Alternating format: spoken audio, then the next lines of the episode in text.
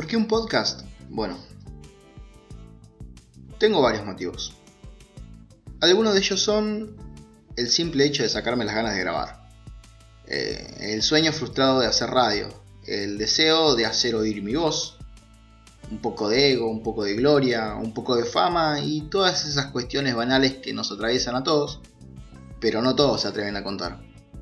El otro motivo es poder compartir mis reflexiones, ideas y camino por la fe. Si me conoces, sabes muy bien que soy medio raro y digo raro porque si digo diferente va a sonar a, tipo superado, a tipo superado que se la da de, de, tipo superado, no sé. No tengo todos los patitos de, en fila quizás, pero no me conforma o no me convencen ciertas maneras de vivir y expresar la fe. Pero no soy quien para juzgar y decir que está bien o que está mal, no, no, no me corresponde. Pero este es mi podcast. Acá puedo hacer o decir lo que quiero, como quiero y cuando quiero. Fa, re agresivo se puso el tipo. Pero no, la verdad es que mi intención no es ofender a nadie.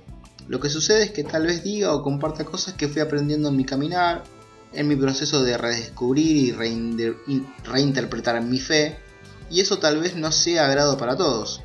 Ojo, lo que diga no es nada nuevo, no descubrí nada. No soy un intelectual que va a impartir nuevos conceptos de fe, no, para nada.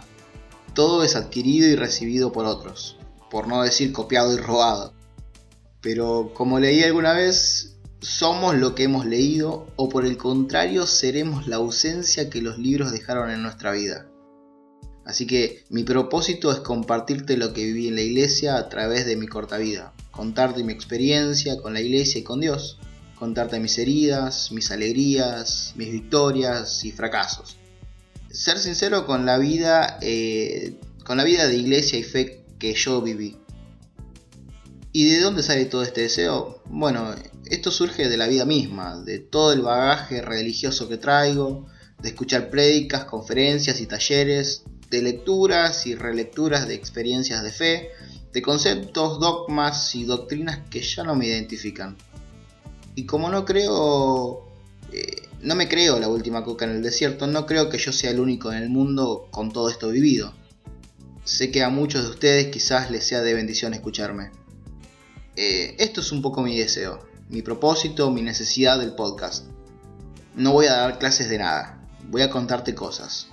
Cosas que sé, cosas que aprendí, cosas que leí, cosas que escuché, cosas que viví, cosas, cosas, eso. Voy a ser yo frente al micrófono, el micrófono y yo.